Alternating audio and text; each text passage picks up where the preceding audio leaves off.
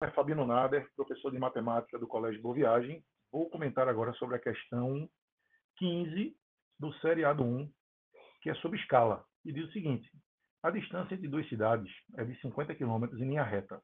Qual a distância entre elas em um mapa cuja escala é de 1 para 200 mil? Conclusão: escala é a razão entre a distância na, no mapa sobre a distância real. Então, a distância no mapa sobre 50 quilômetros, que na realidade eu já transformaria logo para centímetros, que daria 5 milhões de centímetros, é igual a 1 sobre 200 mil, que é a escala. E resolvendo, encontro que a distância é 25 centímetros, letra D. Um abraço, pessoal.